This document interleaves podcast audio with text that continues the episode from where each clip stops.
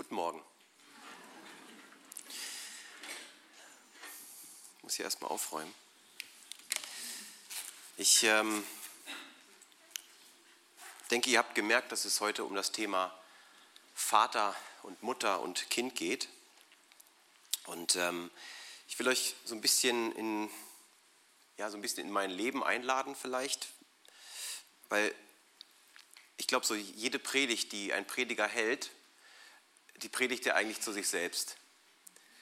Die, das ist etwas, was durch sein Herz geht. Und äh, die Gedanken, die, die so kommen durch die Bibel und so weiter, durch das Lesen der Bibel, das sind, das sind diese ja, Gedanken, die sein Herz berühren.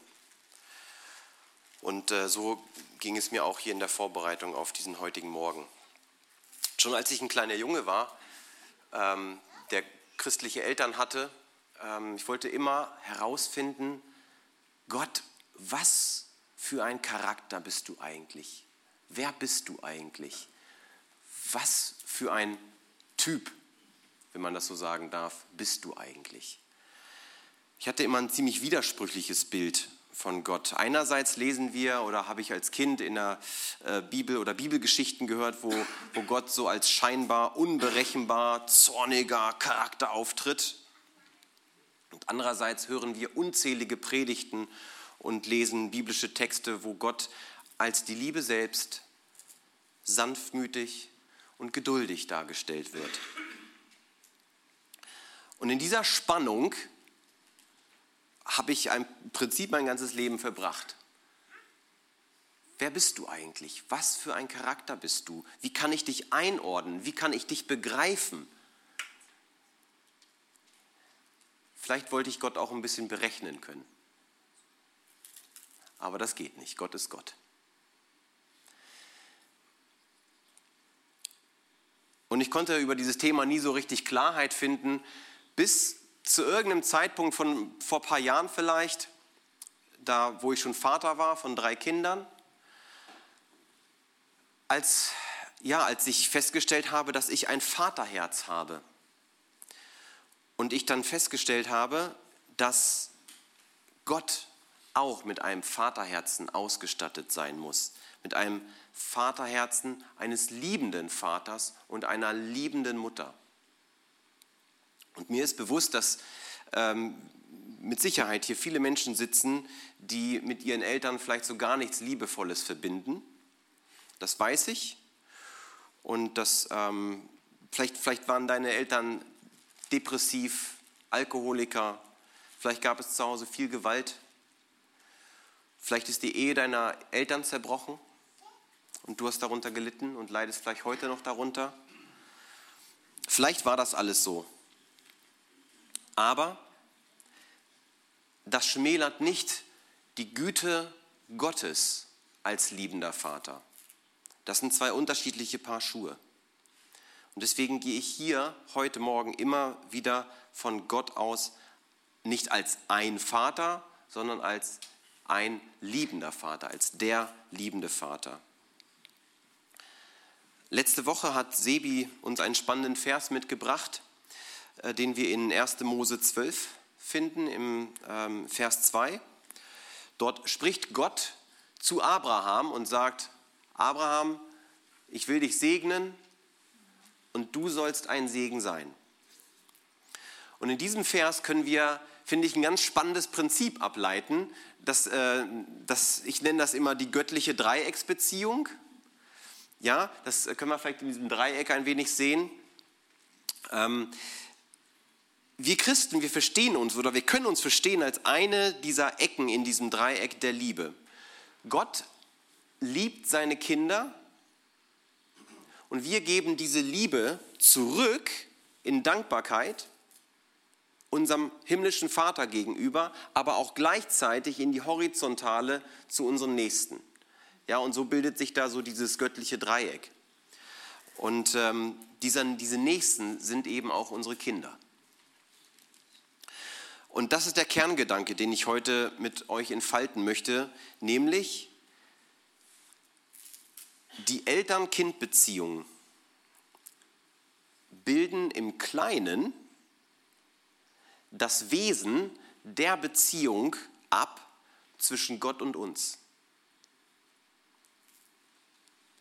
Am Verhalten meiner Kinder mir gegenüber kann ich mein Verhalten gegenüber dem Vater wiedererkennen. Und an meinem Verhalten gegenüber meinen Kindern kann ich Gottes Verhalten mir gegenüber wiedererkennen.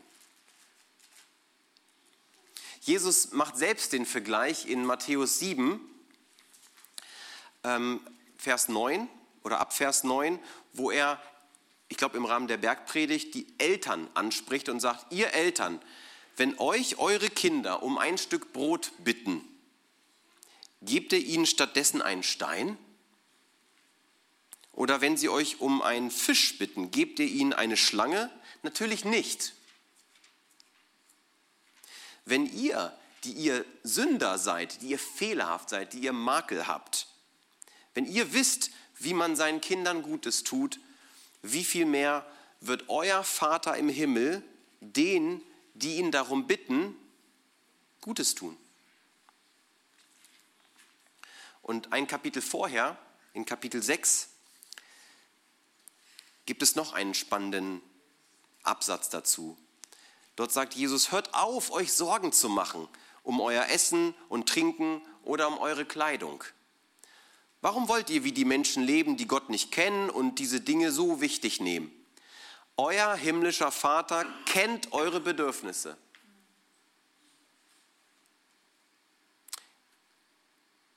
Jetzt gibt es aber einen, ich will nicht sagen einen Haken, aber eine kleine Bedingung. Dort heißt es nämlich, macht das Reich Gottes zu eurem wichtigsten Anliegen und lebt in Gottes Gerechtigkeit und er wird euch all das geben, was ihr braucht. Dieses Reich Gottes zu unserem wichtigsten Anliegen zu machen. Wir haben jetzt ja heute hier nicht viel Zeit, ja, aber ich verstehe es so, dass wir sagen, ich, ich lebe in meiner Bestimmung, die Gott für mich festgesetzt hat. Ich lebe im Einklang mit seinem Willen, in Übereinstimmung mit ihm, mit meinem Vater. Ich lebe aus ihm heraus und bin dadurch Segen für meine Nächsten. Und in diesen beiden Abschnitten, die ich euch gerade vorgelesen habe, sind so ein, zwei ganz, ganz, ganz spannende Dinge versteckt, finde ich. Ihr wisst doch bestimmt, dass Jesus öfters in der Bibel im Neuen Testament von sich gesagt hat, oder dass er, wenn er von Gott gesprochen hat, hat er immer von seinem himmlischen Vater gesprochen, mein Vater im Himmel oder ähnliches. Ja, er hat sich als der Sohn Gottes bezeichnet. Aber hier in diesem Vers, das finde ich sehr bemerkenswert, sagt er, redet er vom Vater im Himmel nicht von seinem Vater, sondern von eurem Vater im Himmel. Hier wird ganz klar deutlich gemacht, dass der Vater im Himmel unser Vater ist.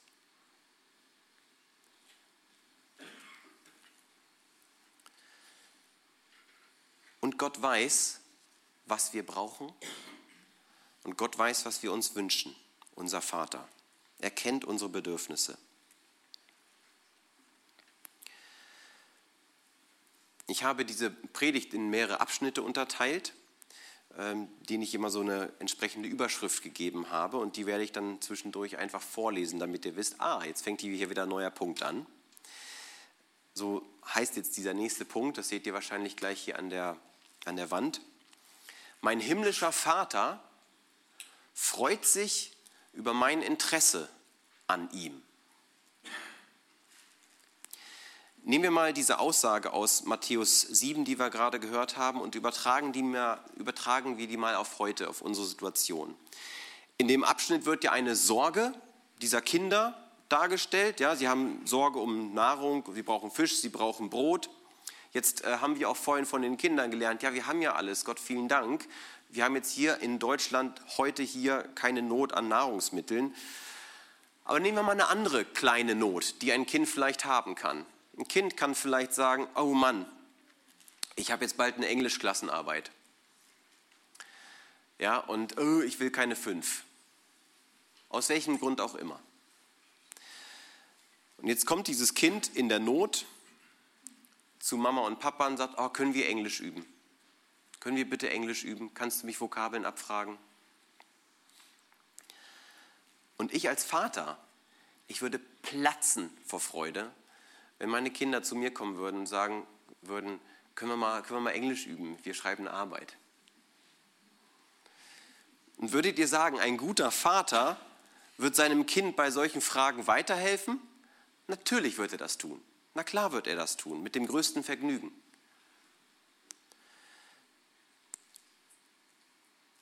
Und ja, unsere Kinder kommen jetzt selten zu uns mit solchen Fragen.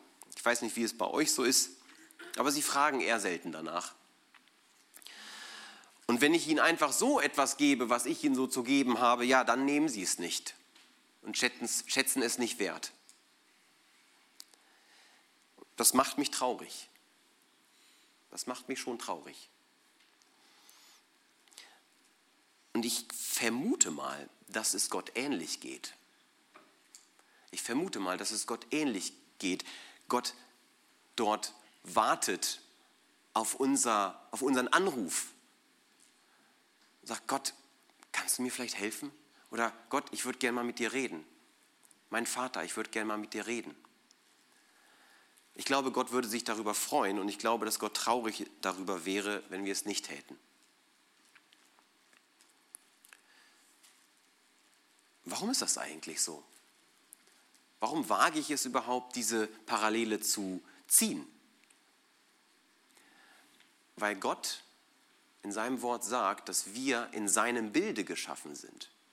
Wir sind so geschaffen mit etwas, was in ihm ist. Gott ist kreativ zum Beispiel. Ja, Gott hat die Welt geschaffen, äußerst kreativ, die Farben erschaffen, alle möglichen Vögel und Fische und ich weiß nicht was und Pflanzen. Das ist sehr kreativ. Diese Kreativität ist in uns auch drin. Ja, wir, wir schreiben Lieder, wir äh, bauen coole Häuser, wir dekorieren alles schön, wir sind sehr kreativ. Das ist in uns drin, weil Gott so ist. Und Gott hat uns auch dieses Vaterherz gegeben, das er auch hat. Vater und Mutter, hier irdisch, leben, legen auch etwas in ihr Kind hinein von sich. So, und jetzt kommt die Situation, dass vielleicht doch mal ein Kind zu Mama und Papa kommt und sagt, ach Mensch, hier, ich hätte da mal was, kannst du mal helfen? Ich hätte eine Frage oder, oder, oder. Stellen wir uns mal vor, das würde tatsächlich passieren. Okay? Was passiert dann? Dieser gute Vater, der hat gelegentlich eigenartige Ideen.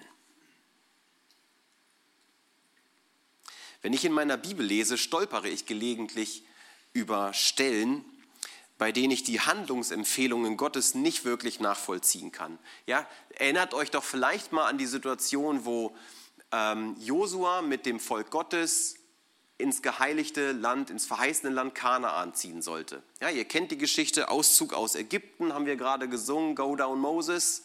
Ja, das Volk Gottes darf aus der Sklaverei aus Ägypten durch die Wüste ziehen, durch, ja, durch die Wüste bis hin in das Land Kanaan, das Gott ihnen verheißen hat. Jetzt sind sie angekommen und ähm, stehen dort im Prinzip vor der Grenze, wollen die erste Stadt einnehmen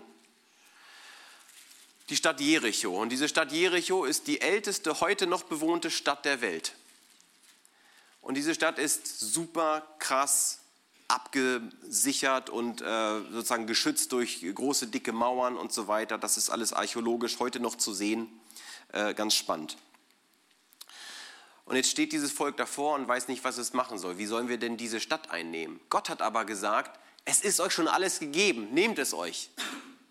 Ist alles da. Nehmt es euch, Leute. Ich habe alles vorbereitet. Militärisch ist das Ding nicht einzunehmen. Und deswegen hat Gott eine eigenartige Idee als Vater. Vielleicht können wir das mal auf der Folie sehen. Ähm, ich habe da ein Bild mitgebracht für euch. Wie, genau. So, ne, stellt euch vor, diese Stadt. Israel, äh, Jericho und das Volk Israel hatte jetzt folgenden Auftrag, folgenden Tipp vom himmlischen Vater bekommen. Hey, passt auf Leute, ganz einfach. Ihr geht einfach sieben Tage lang um diese Stadt rum, jeden Tag einmal rum, pustet in diese Widderhörner rein, die klingen so ein bisschen wie Trompeten. Und das macht ihr jeden Tag einmal. Und am siebten Tag macht er das Ganze einfach. Siebenmal, pustet in die Trompeten und ähm, am Ende schreit ihr ganz laut und dann fallen die Mauern um, dann könnt ihr reinmarschieren und das Ding einnehmen. So einfach ist das, liebes Kind. Unser himmlischer Vater hat manchmal sehr kreative Vorschläge. Und in den Ohren des Volkes Gottes muss das irrsinnig geklungen haben. Stellt euch das doch mal vor.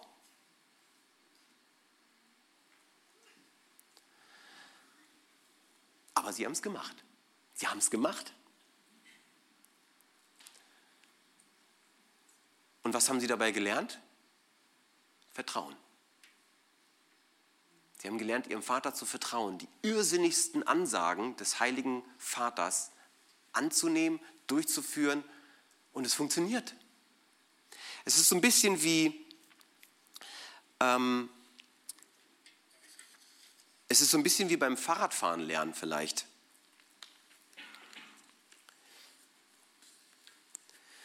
Wenn die Kinder Fahrradfahren lernen, dann schauen sie völlig konzentriert überall hin. Die schauen auf die Pedale, sie schauen auf die Hände, sie schauen nach links, sie schauen nach rechts. Nur wo nicht hin? Nach vorne. Und dann, die fallen ständig hin, tun sich weh und sagen, Mama, Papa, äh, äh, äh, was soll ich machen? Und dann sagt Mama oder Papa, du, weißt du was? Tritt in die Pedale, halt das Lenkrad fest und guck nach vorne. Und das ist aus der Perspektive des Kindes doch Wahnsinn. Versetzt euch mal in das Kind hinein, wie nach vorne gucken. Ich muss doch dahin gucken, wo ich hier aktiv bin und nicht dahin, wo ich gar nichts mache. Aber der Vater sagt, du Kind, schau nach vorne. Und es klappt.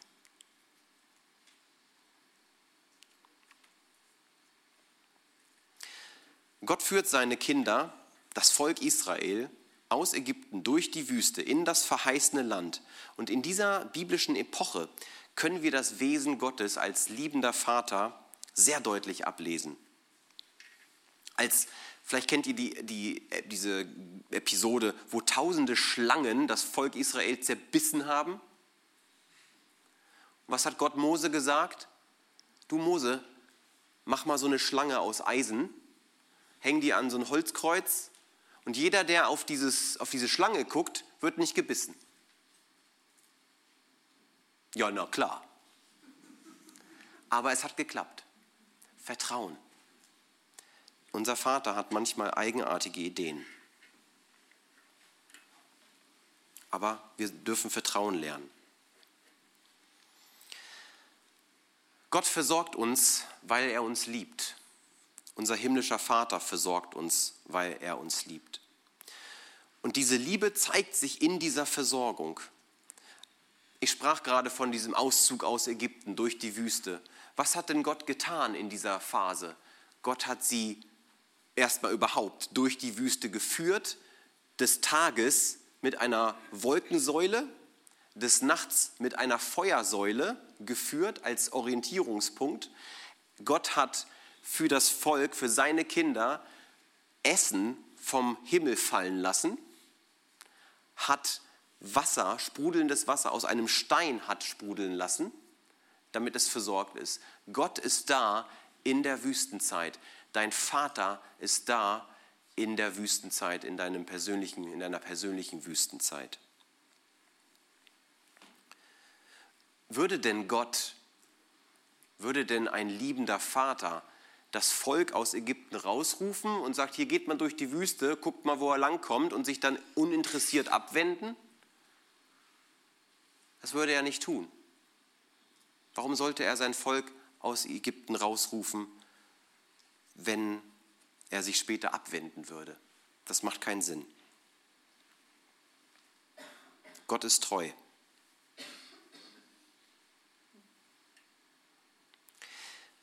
Und wenn wir, das Alte wenn wir das Alte Testament so durchblättern, dann finden wir wirklich diese, diese wundersamen Geschichten, von denen ich gerade so ein bisschen was äh, ne, erzählt habe. Und im Neuen Testament stellen wir dann fest, irgendwie passiert das da nicht mehr so. So diese total verrückten Sachen. Das hat zwei Gründe übrigens. Der eine Grund, das Neue Testament erstreckt sich über einen Zeitraum von vielleicht 100 Jahren. Und das Alte Testament, das sind mehrere tausend Jahre. Kein Wunder, dass da mehr passiert.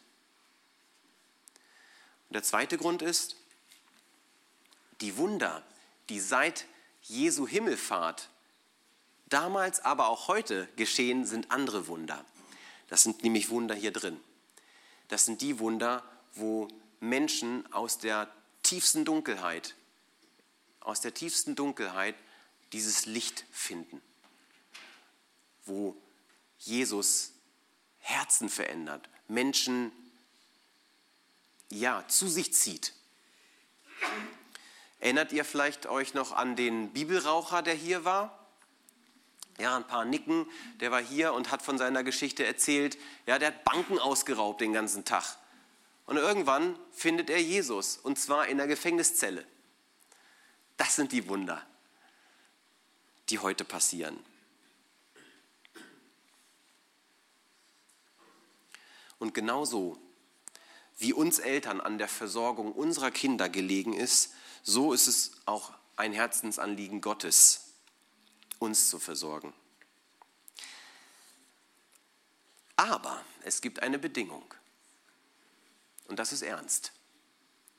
Diese Bedingung ist, ich und wir müssen uns versorgen lassen. Und das ist, das ist eine Mammutaufgabe, uns hinzugeben und Gott machen zu lassen und nicht selber zu hetzen und zu geifern nach dem Essen, nach dem Trinken, nach dem Fisch, nach dem Brot, nach dem Wohlstand, nach dem Garten, nach dem Auto. Ich versorge mich selbst. Das ist wie freihändig Fahrradfahren. Lernt man auch irgendwann.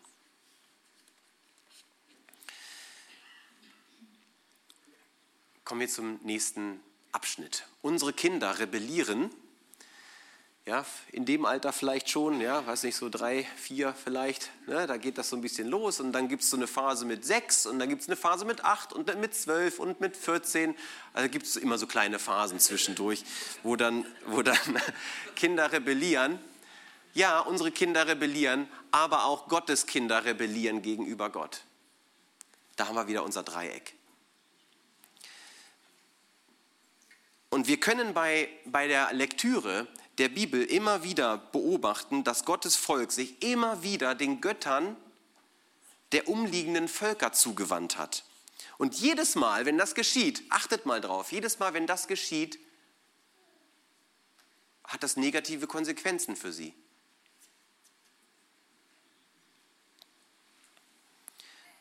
Und hier ist meines Erachtens ein wichtiges Prinzip versteckt, nämlich, dass die Abkehr von Gottes Willen immer negative Folgen hat.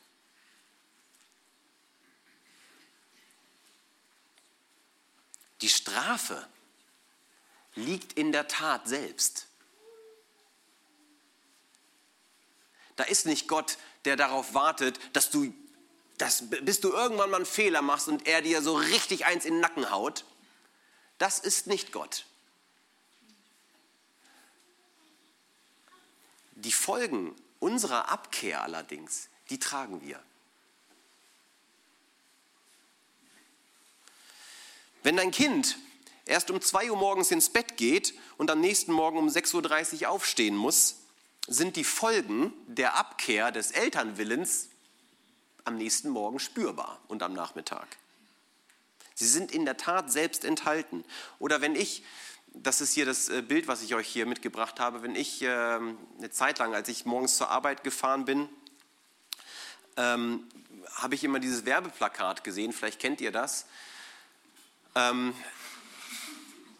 ne, da ist dieser, dieser Körper abgebildet, ob Mann oder Frau ist nicht so ganz eindeutig, aber ähm, auf jeden Fall heißt es dort, falls ihr es nicht lesen könnt, äh, dort im Bauchbereich steht dieser Spruch, mein Date juckt mich noch immer. Und dann ist so angedeutet im Bauchnabelbereich diese, diese, diese Regenbogenfarben, die auf die ähm, Lesben, Schwulen und bisexuell, transgender Bewegung hinweisen sollen. Und das ist für mich auch wieder so ein Beispiel gewesen. Die, diese, diese Aktion dieser, dieser Organisation, diese Werbekampagne zielt ja darauf ab, Geschlechtskrankheiten einzudämmen oder die Verbreitung von Geschlechtskrankheiten einzudämmen. Das ist ein edles Ziel. Das ist wichtig. Ähm, der Punkt ist nur, dass, die, dass eine weitere Ursache, eine Wurzel hier nicht angegangen wird, nämlich der leichtfertige Geschlechtsverkehr, der inflationäre Geschlechtsverkehr mit inflationären wechselnden Partnern. Das wird hier nicht aufgegriffen. Und das ist auch der Grund, warum der liebende himmlische Vater als Erfinder, als kreative Erfinder der Ehe, den geschützten Raum der Ehe entwickelt hat. Nicht nur deshalb, aber auch deshalb. Und wenn es juckt, ja, dann ist das die Folge der Tat.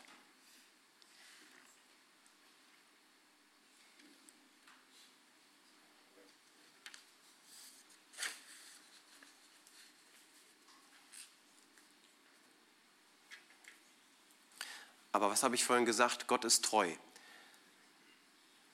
Wenn du von diesem Weg abkehrst, von dem Willen deines Vaters abkehrst, legt dein liebender Vater dir auch immer wieder Hinweise an den Weg, die auf ihn wieder hinweisen und sagen, ey Kind, ich stehe mit offenen Armen da. Und dieses unerwünschte Verhalten von Kindern gegenüber ihren Eltern, das ist also wenn ich zu Hause bin und wir haben dort so einen Stress, ja, unerwünschtes Verhalten von Kindern, ähm, dann ist das auch was Gutes. Denn es erinnert mich auch an mein Fehlverhalten, einmal gegenüber meinen leiblichen Eltern, aber auch gegenüber meinem geistlichen Vater im Himmel. Das ist eine Erinnerung. Dreieck. Schon Eva im Garten Eden Erinnert euch bitte mal an diese Geschichte, ist ja gar nicht so lange her. Schon Eva im Garten Eden hat sich von der Schlange einreden lassen, Gott würde ihr etwas Großartiges vorenthalten, nämlich die Frucht von diesem tollen Baum. Gott schränkt dich ein. Oder auf uns übertragen. Sei spätestens um 18 Uhr zu Hause, Geh spätestens um 21 Uhr ins Bett, steh um 6.30 Uhr auf, räum dein Zimmer auf. Nein, du darfst kein Handy haben. Nein, es gibt kein Fernseher in deinem Zimmer. Nein, du hast schon genügend Süßigkeiten. So viele großartige Dinge halten wir unseren Kindern vor. Kriegen sie nicht. Wie Eva im Garten. Nee, den Baum kriegst du nicht. Gott ist ein Spielverderber, oder? Er meint es auch nicht gut mit uns. Also hat sie zugegriffen, diese herrlich süße Frucht probiert und die, die, Konsequenzen kennen wir alle. Wir alle leben seither in einer gefallenen Welt.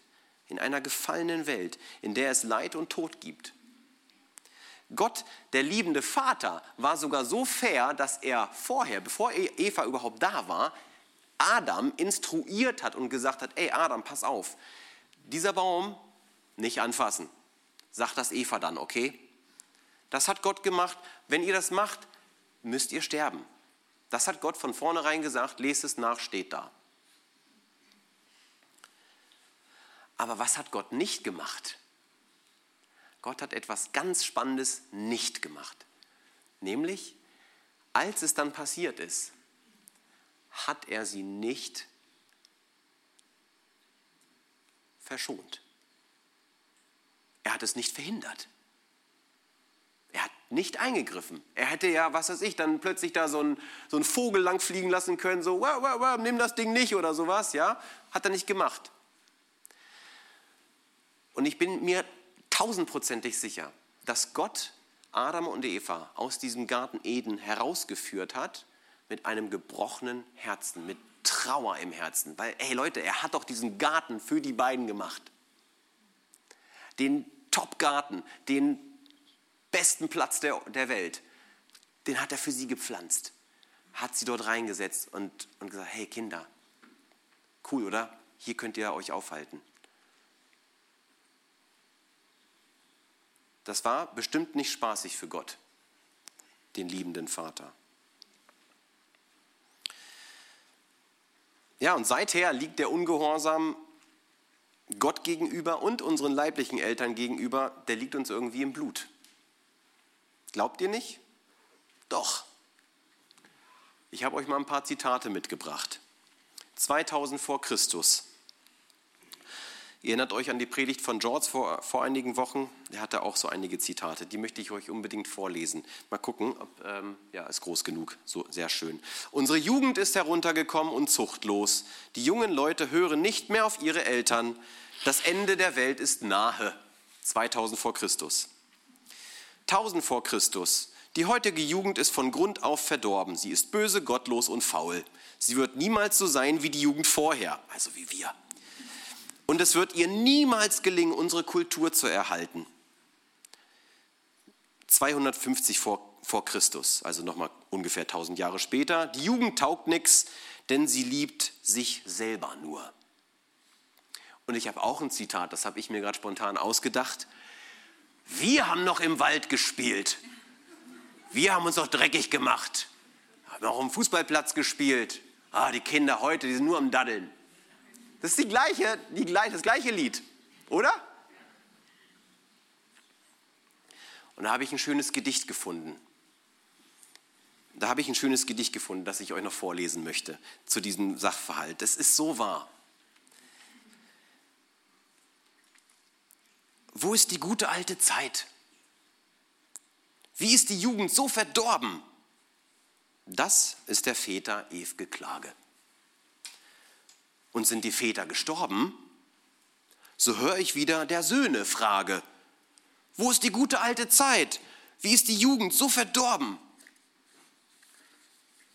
So ging's und geht's in Ewigkeit. Jede Generation steht im Konflikt mit der Jugend und jede Generation steht im Konflikt mit ihren Eltern. Das ist zwar schade, aber normal. Und warum? Wegen der gefallenen Welt seit dem Sündenfall. So, und jetzt möchte ich aber nicht äh, mit dem Sündenfall enden, das wäre schade, ähm, sondern mit der Hoffnung. Okay, das ist doch unsere Botschaft. Mit der Hoffnung. Und die lautet, wir sind Kinder Gottes. Wir sind Kinder Gottes. Was bedeutet das eigentlich, wenn wir uns selbst als Kinder Gottes bezeichnen und Gott unser Vater ist? Das hat nämlich revolutionäre ja, Konsequenzen. Zum einen bedeutet es, dass wir Gottes Überlegenheit anerkennen. Er kann's. Er weiß den Weg. Er kann weitersehen. Es bedeutet, dass wir unsere eigene Unfähigkeit eingestehen. Wie der verlorene Sohn, der dann zu seinem Vater zurückgekehrt ist. Und das wiederum bedeutet Demut. Demut vorm Vater, Stolz abzulegen. Ich krieg's selbst nicht hin.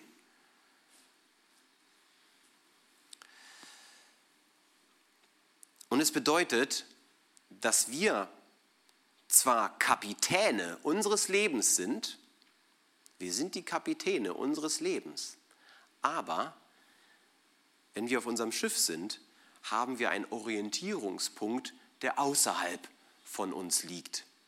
Und das ist unser Vater. Und es bedeutet, dass wir den Reichtum des Vaters erben werden. Gott wird zwar nicht sterben, aber wir werden sterben. Und mit unserem Ableben werden wir in seinen Reichtum und in seine Herrlichkeit hinübergeführt in seine himmlische Welt, die völlig anders sein wird als das, was wir hier und heute gewohnt sind, seit Jahrtausenden. Wir leben in einer gefallenen, kaputten, gottlosen Welt. Aber dort wird es nichts von dem geben. Kein Leid, keine Krankheit, keine Lüge, kein Tod. Und weil mein Herz, Leute, weil mein Herz sich nach diesem Ort sehnt, folge ich meinem himmlischen Vater im Vertrauen darauf, dass er mich liebevoll führt und leitet.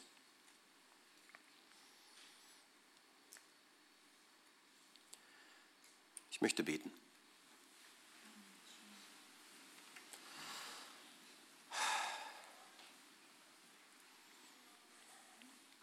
Großer Gott, lieber Vater,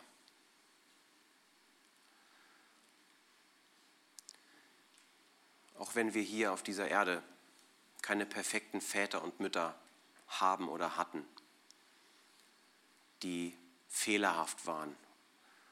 Und auch wenn wir als Eltern fehlerhaft sind, Fehler machen in der Erziehung, uns von unserem Zorn leiten lassen, Herr, dann danke ich dir einfach mal dafür, dass du der perfekte Vater bist und dass wir von dir uns erfüllen lassen dürfen, Herr.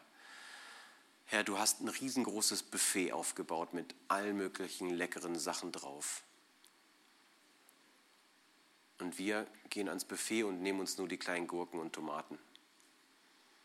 Herr, zeig uns doch, wie wir zugreifen können zu dem, was du uns als liebender Vater geben möchtest, Herr. Du wartest doch nur darauf. Führe und leite uns, Herr. Lass uns unseren Stolz ablegen, Herr. Hilf uns, dass wir uns von dir abhängig machen, dass wir deine Hand ergreifen und du uns sicher über die Straße führst. Herr, ich danke dir dafür, dass du das möchtest und das ist unsere Hoffnung, Herr. Verzeih uns unseren Stolz und unsere Abkehr, Herr. Amen.